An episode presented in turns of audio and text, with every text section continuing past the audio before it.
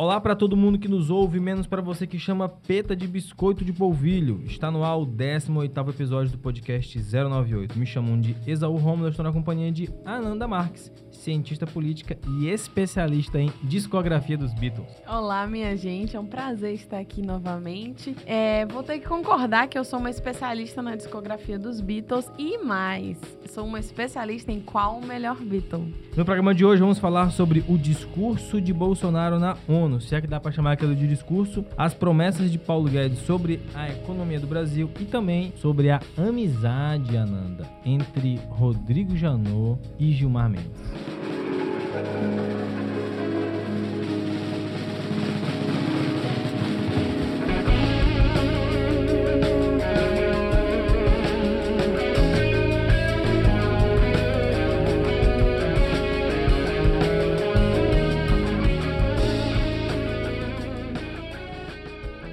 Ocasião da fala do presidente Bolsonaro, algum internauta recuperou o discurso do presidente José Sarney no Congresso americano. Primeiro divulgaram a fake news de que seria na ONU, mas não, foi no Congresso americano, 1988. Muita saudade. Eu fico com dois questionamentos. Silon, coloca aí o áudio pra gente.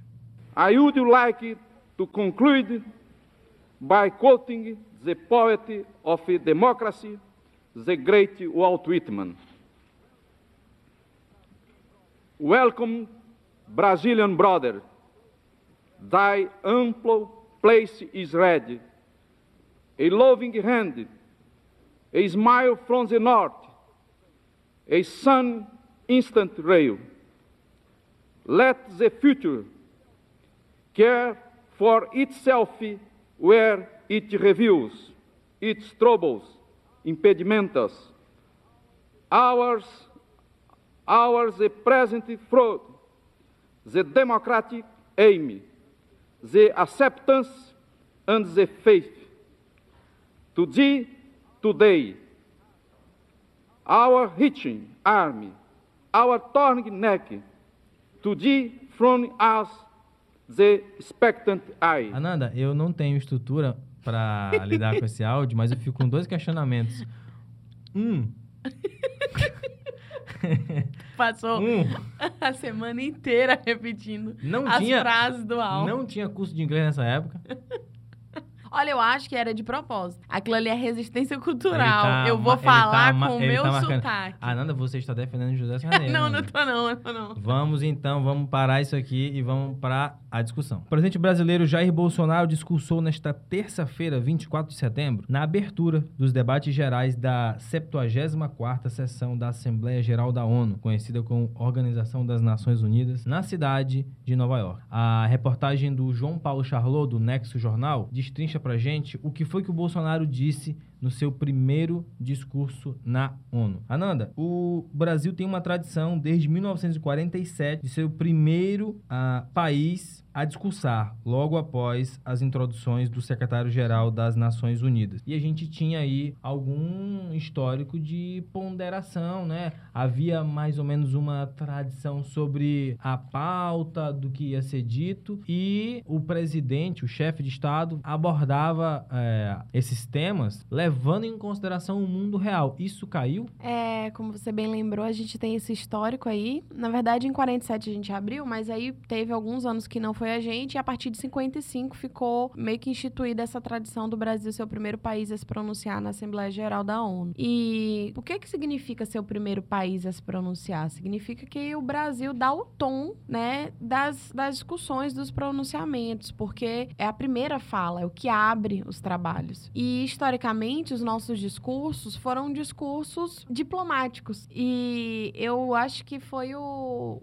o Casarões, é, sigam o Casarões no Twitter, é um professor de Relações Internacionais. Guilherme Casarões. Guilherme Casarões. Ele falou sobre como o Brasil, esse discurso do Bolsonaro foi tudo menos diplomático, né? É, foi um discurso agressivo, falou sobre coisas... Do século passado. Não, e assim, um discurso da Guerra Fria que nem na Guerra Fria a gente ouviu. Além disso, inimigos imaginários, né? Falou que o, o Brasil estava à beira do socialismo, do colapso, do comunismo. é, Michel Temer é socialista, é, né? Fica aí. Atacou outros países, atacou a França, usou dessa, dessa questão da, da Amazônia para atacar outros países, criticou, e isso foi a coisa que mais me deixou preocupada com o discurso do Bolsonaro, que foi a crítica, o ataque que ele fez às populações indígenas, né? Uma visão extremamente preconceituosa, uma visão do homem branco, hétero, né? Do século XXI, é isso daí. É esse homem que, que acha que o desenvolvimento chega a alcançar as populações indígenas, é esse desenvolvimento predatório que precisa aniquilar ah, as formas tradicionais de vida. É, ele gastou um- uma grande parte do seu discurso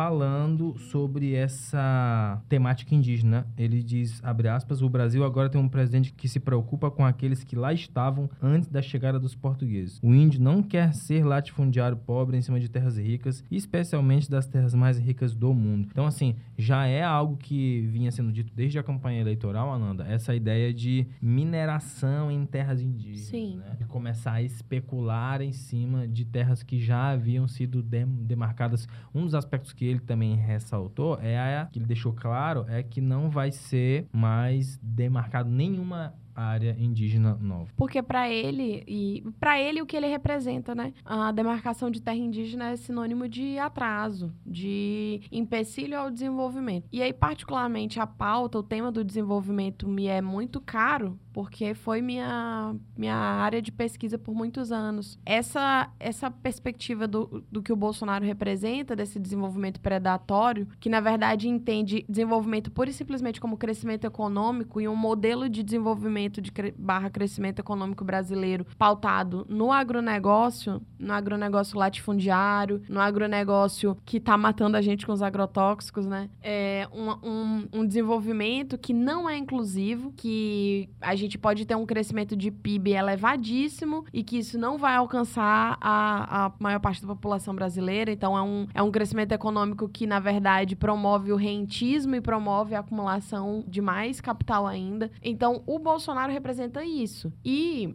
é, duas coisas. A gente passou vergonha, internacionalmente falando, e já se sentiu essa semana, por exemplo, o Brasil é, propôs um candidato a chair, que é, que é a pessoa que vai presidir o, o grupo de Uhum. trabalho na OMC, que nós tivemos um presidente da OMC por, por dois mandatos, o Azevedo, um diplomata brasileiro, e simplesmente vetaram o Brasil ser coordenador de um grupo de trabalho. Entendeu? A gente foi de país que presidia a OMC para não, não, não ser aceito nem como presidente, coordenador, desculpa, de um grupo de trabalho. Aí acabou que o Brasil retirou a candidatura, enfim. Mas para ver como a nossa imagem na, no cenário internacional tá muito negativa. É a ideia do soft power, né? Que é esse poder brando, esse poder simbólico de do que que o país representa no cenário internacional, nesse tabuleiro. A gente simplesmente é um páreo agora, né? A gente vota com ditaduras, a gente vota com países que não têm nenhum compromisso com os marcos civilizatórios ocidentais. O que é muito estranho porque nós estivemos presentes na construção desses marcos. O Brasil é um dos países que mais atuou. Para você ter ideia, o Brasil é, coordenou a Assembleia Geral da ONU, porque é, é rotativo, né? E sempre foi conhecido como um, um país que tem uma atuação impecável. Além disso, nós fomos um dos, dos países que mais participou do Conselho de Segurança da ONU, que os membros rotativos do Conselho de Segurança, eles são votados na Assembleia Geral e é uma representação territorial, né? Então, nós tivemos várias representações, então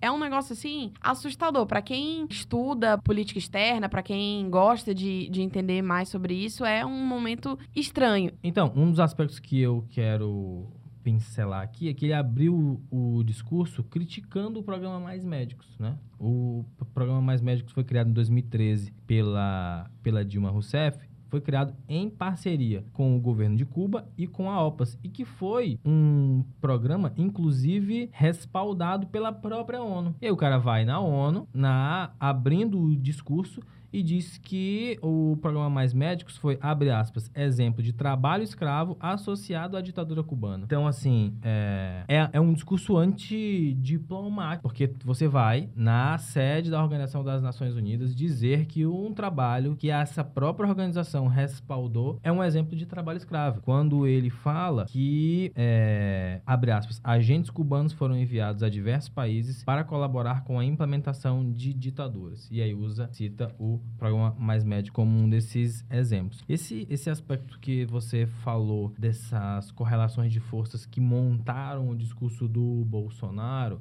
olavistas, militares e liberais, esses diversos acenos, né? Ele faz um aceno para uma ala liberal quando ele fala sobre essa, essa questão de mineração em terras indígenas. Ele faz um aceno para essa ala olavista quando ele fala de uma agenda antiglobalista, né? Ele, ele disse, é, abre aspas, que a ONU deveria ajudar a derrotar o ambiente materialista e ideológico que compromete alguns princípios básicos da dignidade humana. Uma das minhas principais passagens que mais me deixou aqui abismado, Nanda, é quando ele diz assim, ó, a ideologia invadiu a própria alma humana para dela expulsar Deus e a dignidade com que ele nos revestiu. Será que esse texto foi o Carlos Bolsonaro que escreveu? Porque assim, não faz nenhum sentido. A ideologia invadiu a própria alma humana para dela expulsar Deus e a dignidade com que ele nos revestiu. Vai ter gente tatuando isso daí. É, então, então assim, esse,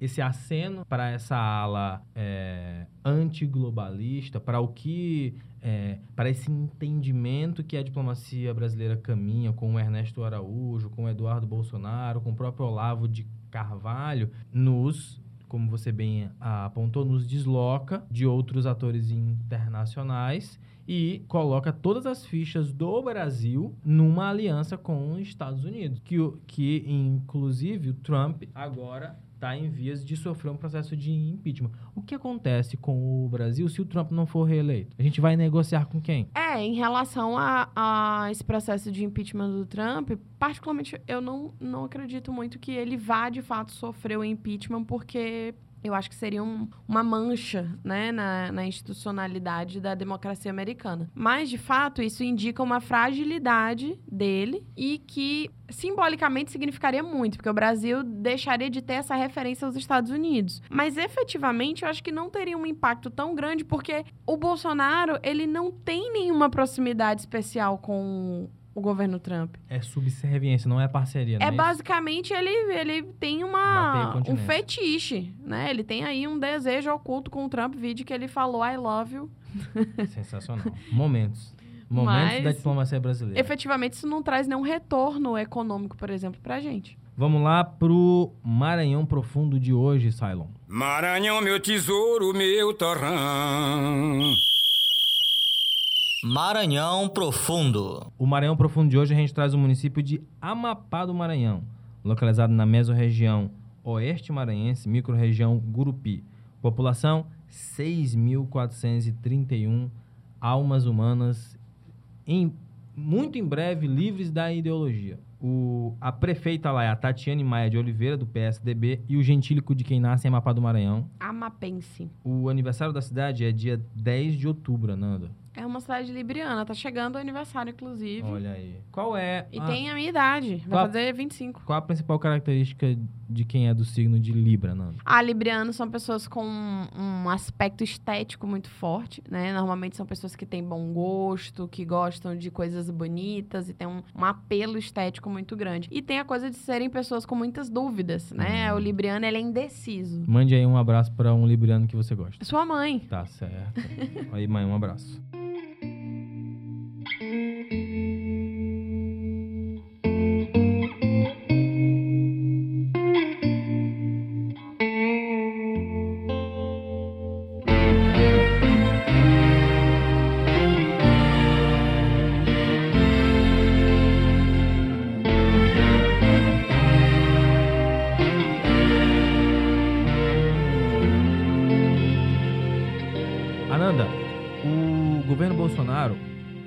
Prometeu, logo que assumiu, que a despeito do próprio presidente não saber nada sobre economia, ele montaria um time técnico e capaz de tirar o Brasil da crise. O nome escalado para cumprir esse papel seria o do Chicago Boy Paulo Guedes.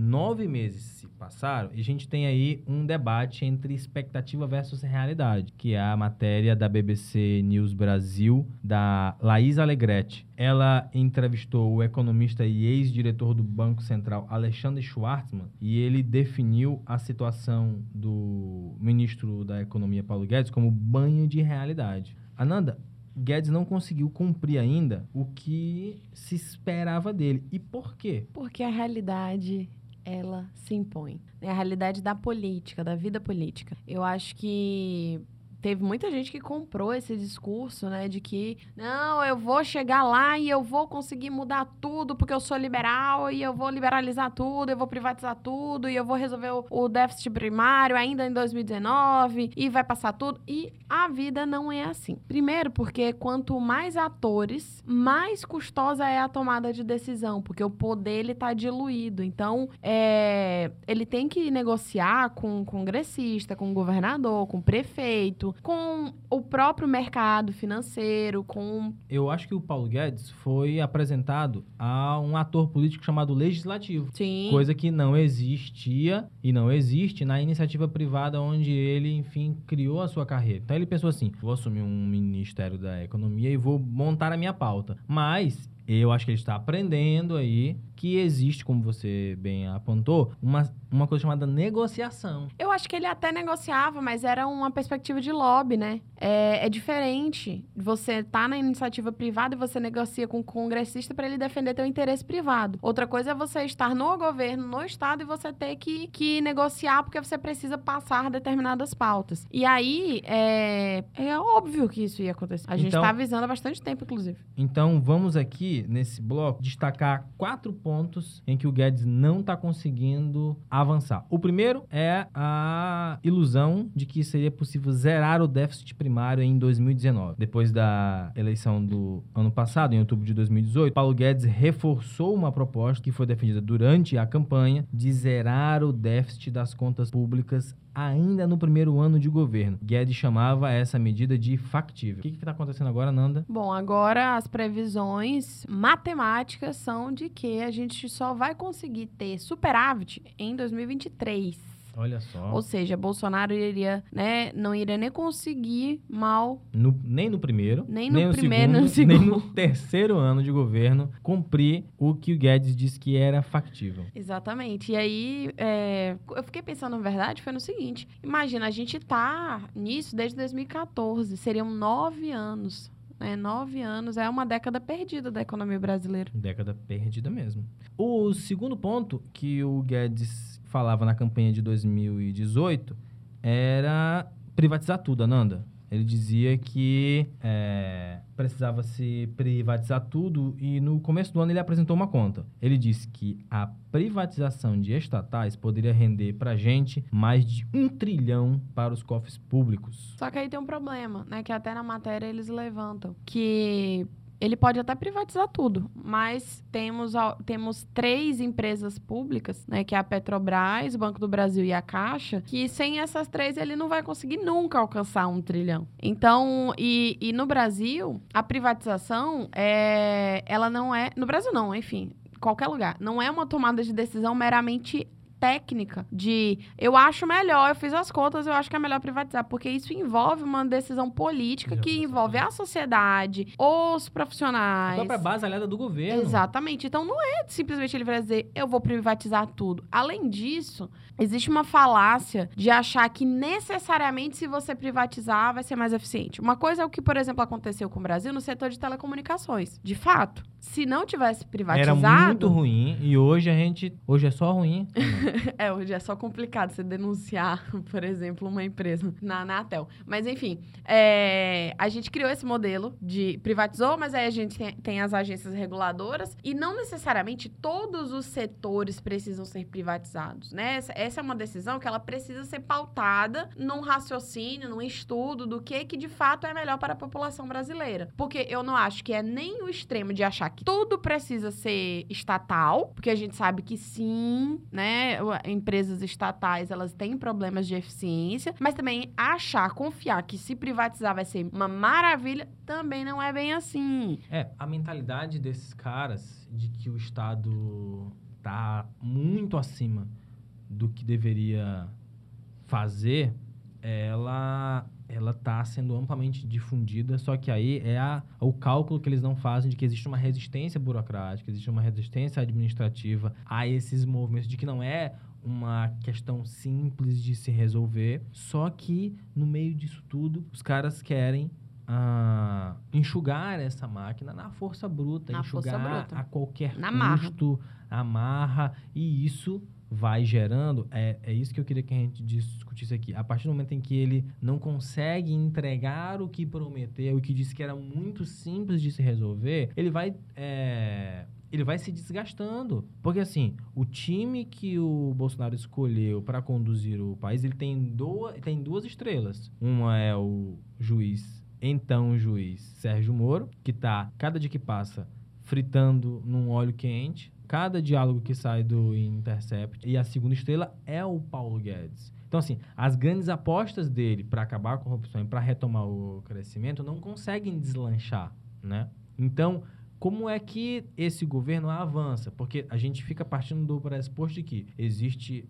a, o surrealismo governamental, daquilo que é dito, que, é o- que são esses grandes absurdos. A gente discutiu isso no primeiro bloco, esses grandes absurdos. Mas existe esse governo real. Existe o MEC que está revendo, existe o, o Ministério do Meio Ambiente. E na economia, essas... As grandes apostas deles são planos do Cebolinha. Planos do Cebolinha. Planos do Cebolinha. Não, mas aí a gente tem que reconhecer que a reforma da Previdência, por exemplo, foi um, um ponto que eles conseguiram Mas, passar. sim. Claro que não no jeitinho que eles queriam no começo, mas passou. Mas nós discutimos aqui que os louros da aprovação da reforma não cabem ao Sim, governo, são ao Rodri- do Rodrigo Maia. E principalmente do Rodrigo Maia. Pois é. Mas, e, e, inclusive, falando da, da Previdência, é o terceiro ponto, né? Que é a capitalização. Eles passaram a reforma da Previdência, mas o Paulo Guedes sempre defendeu a capitalização, que é um, é um outro regime. Hoje, o regime que a gente tem é de que a, a geração atual de trabalhadores, ela paga a aposentadoria da, gera- da geração anterior. E a capitalização, ela é numa perspectiva de cada trabalhador vai capitalizar em cima daquilo que ele, que ele contribuiu. E um dos problemas é que a gente tem aqui o exemplo do Chile, né, de que fizeram essa transição, é, quer dizer, não tiveram a transição para capitalização, ela foi de imediato e isso é, precarizou de tal forma Comprometeu né? uma geração. e principalmente a qualidade de vida do- das pessoas idosas, né? A gente tem um- um- uma situação de idosos cometendo suicídio devido a, a essas situações, essas condições precárias de vida, passaram a vida inteira trabalhando e aí na hora de se aposentar não, não recebiam um valor minimamente que garantisse, né, o, o sustento da vida. Então, isso tem uma discussão no legislativo que eu acho bastante difícil, né, deles conseguirem passar assim, goela abaixo. O outro ponto que o Guedes está enfrentando é a questão da nova CPMF, Ananda. A discussão sobre a nova CPMF, que significa Contribuição Provisória sobre Movimentação Financeira, é algo que, inclusive, rifou o ex-secretário da Receita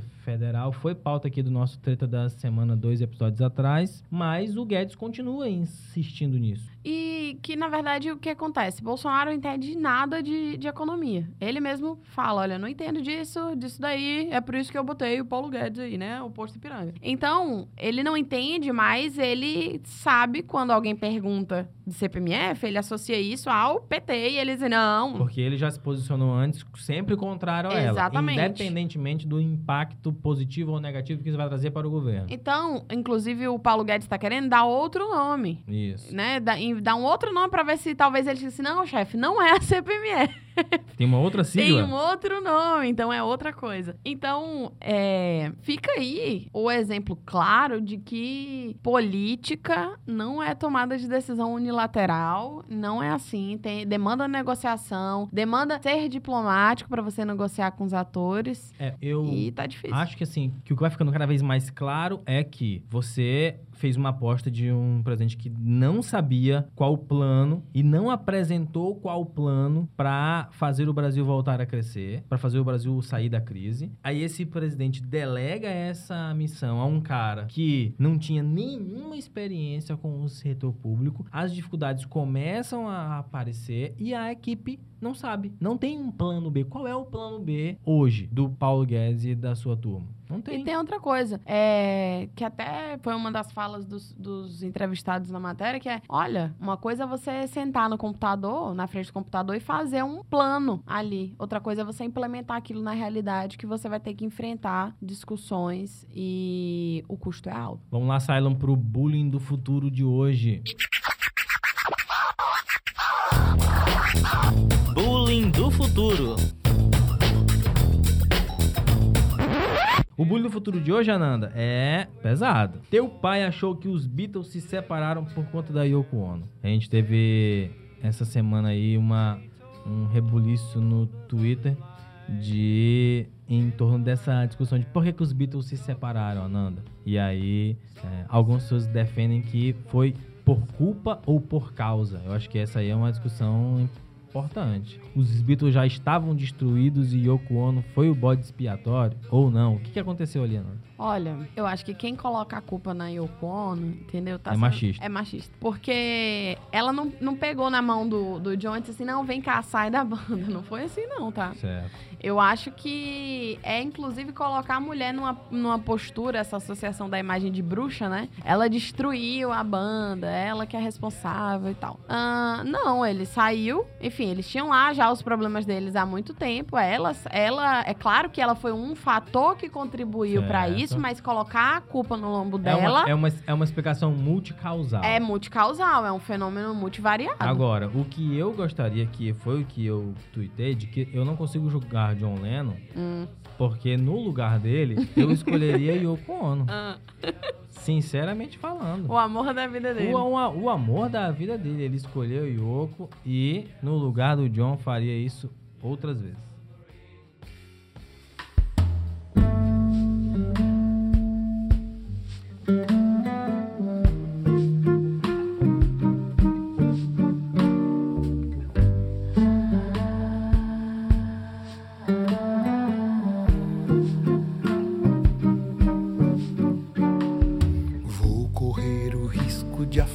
De vez sob o peso da insensatez, já sem poder boiar. Estarei com alguém nariz contra nariz, o afogamento por um triz tentarei me salvar.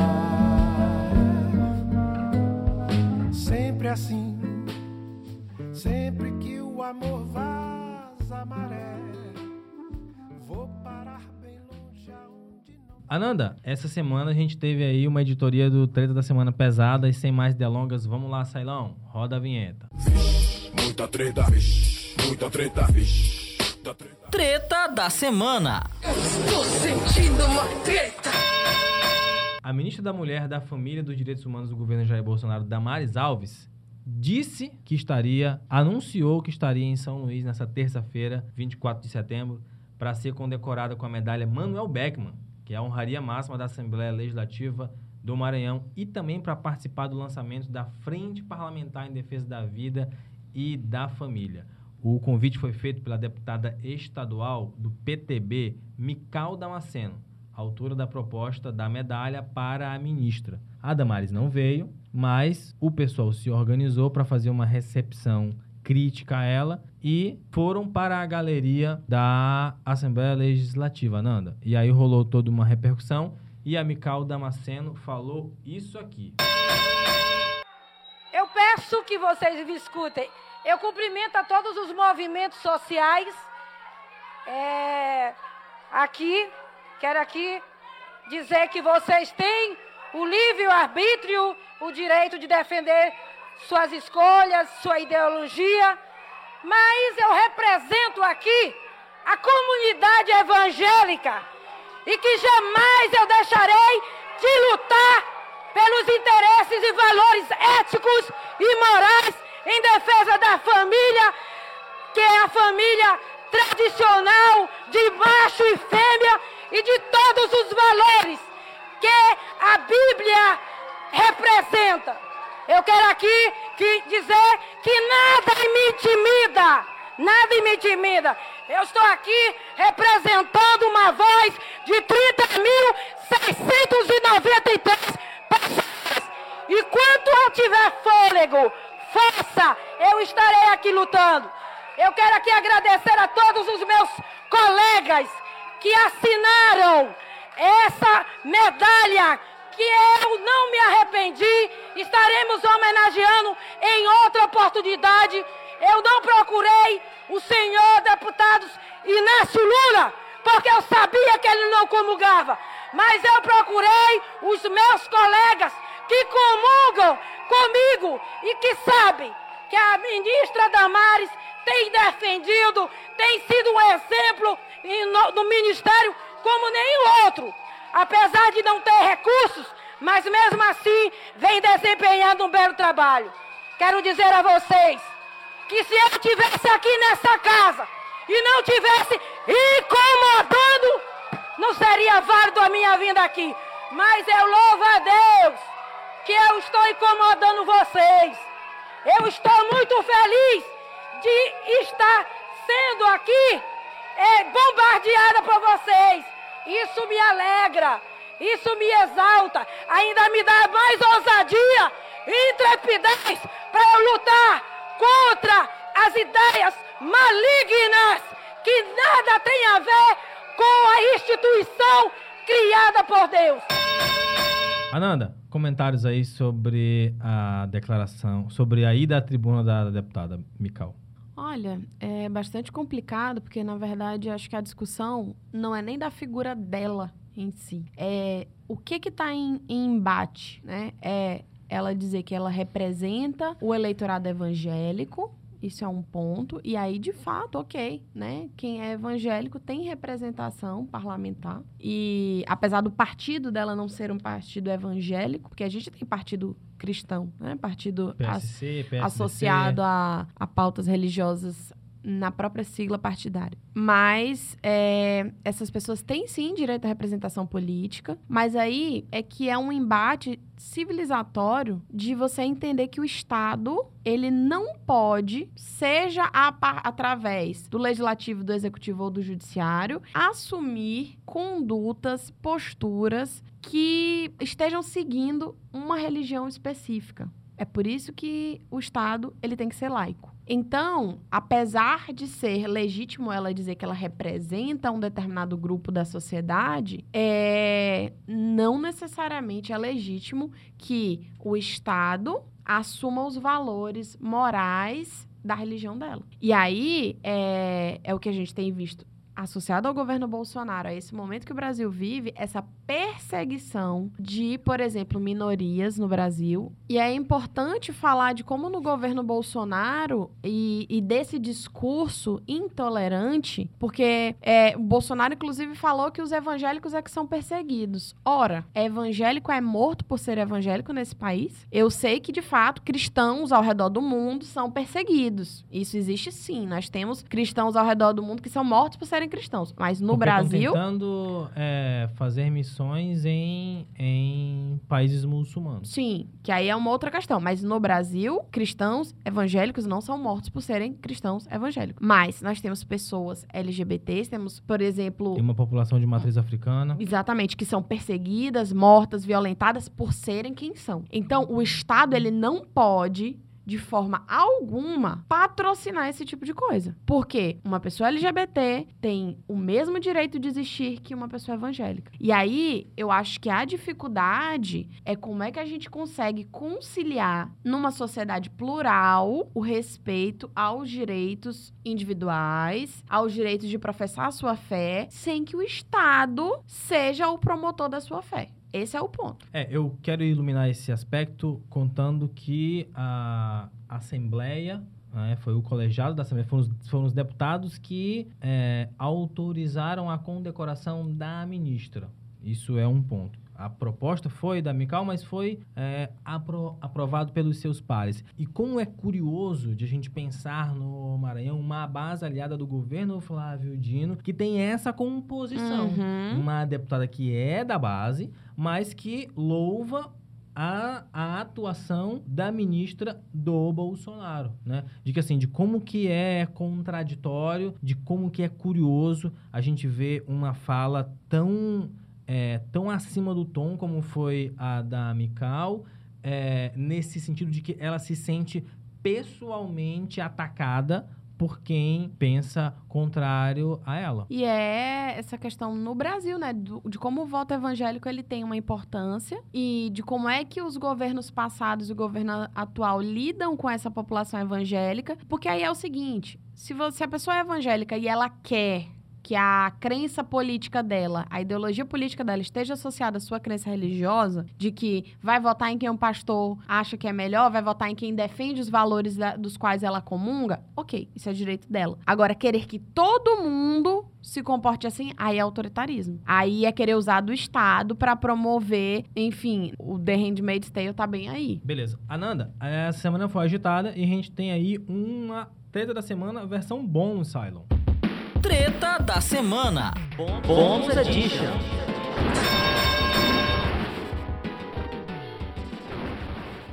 O Rodrigo Janot diz que cogitou matar Gilmar Mendes dentro do Supremo quando era Procurador-Geral da República. Ananda, o que é isso? Que é isso, Moreno? O que é isso? O que acontece com esse país? E que momento é esse em que o Rodrigo Janot anunciou que chegou a botar o dedo no gatilho para matar Gilmar, Gilmar Mendes? Olha, eu acho que ele não falou isso à toa, né? Tem um porquê dele falar isso Exatamente e falar agora. nesse momento, né? Será que Janot já suspeita que vai sair em algum trecho da Vaza Jato? Não sei, não sei se é isso, não sei se, se ele tá tentando...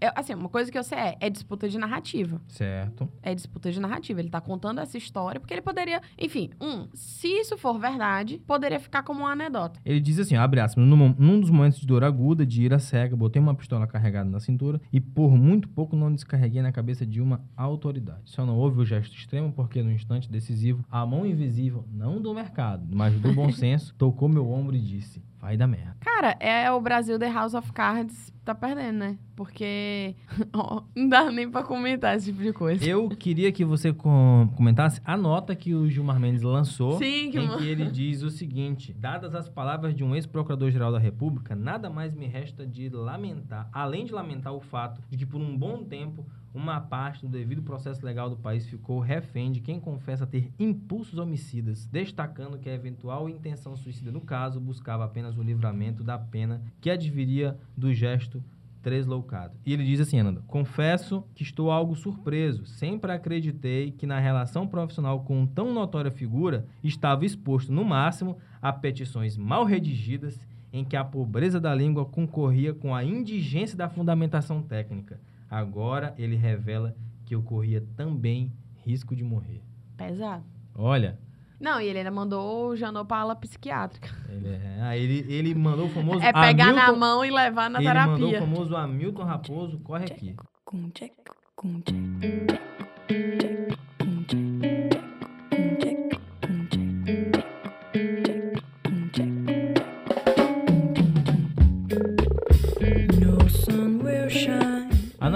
encerramos o programa de hoje. Lembrando que a trilha dessa semana foi inteiramente sua, não é? Exatamente. Ah, muito bem. Ah, se vocês tiverem alguma sugestão pra trilha musical, algum dos nossos quadros, ou só pra criticar a gente. Criticar mandem pode, mas reclama, reclama da sua casa. É, reclama no bloco de notas, não precisa twittar. Escreve lá no bloco de notas e deixa guardado, tá bom? Mande aí, entre em contato com a gente. Lembrando que o podcast 098 é uma idealização de Exaú Rômulo e Ananda Marques. A produção Elton Aragão e Matheus dos Anjos. Design Kainan Oliveira. Edição e direção Cylon Souza.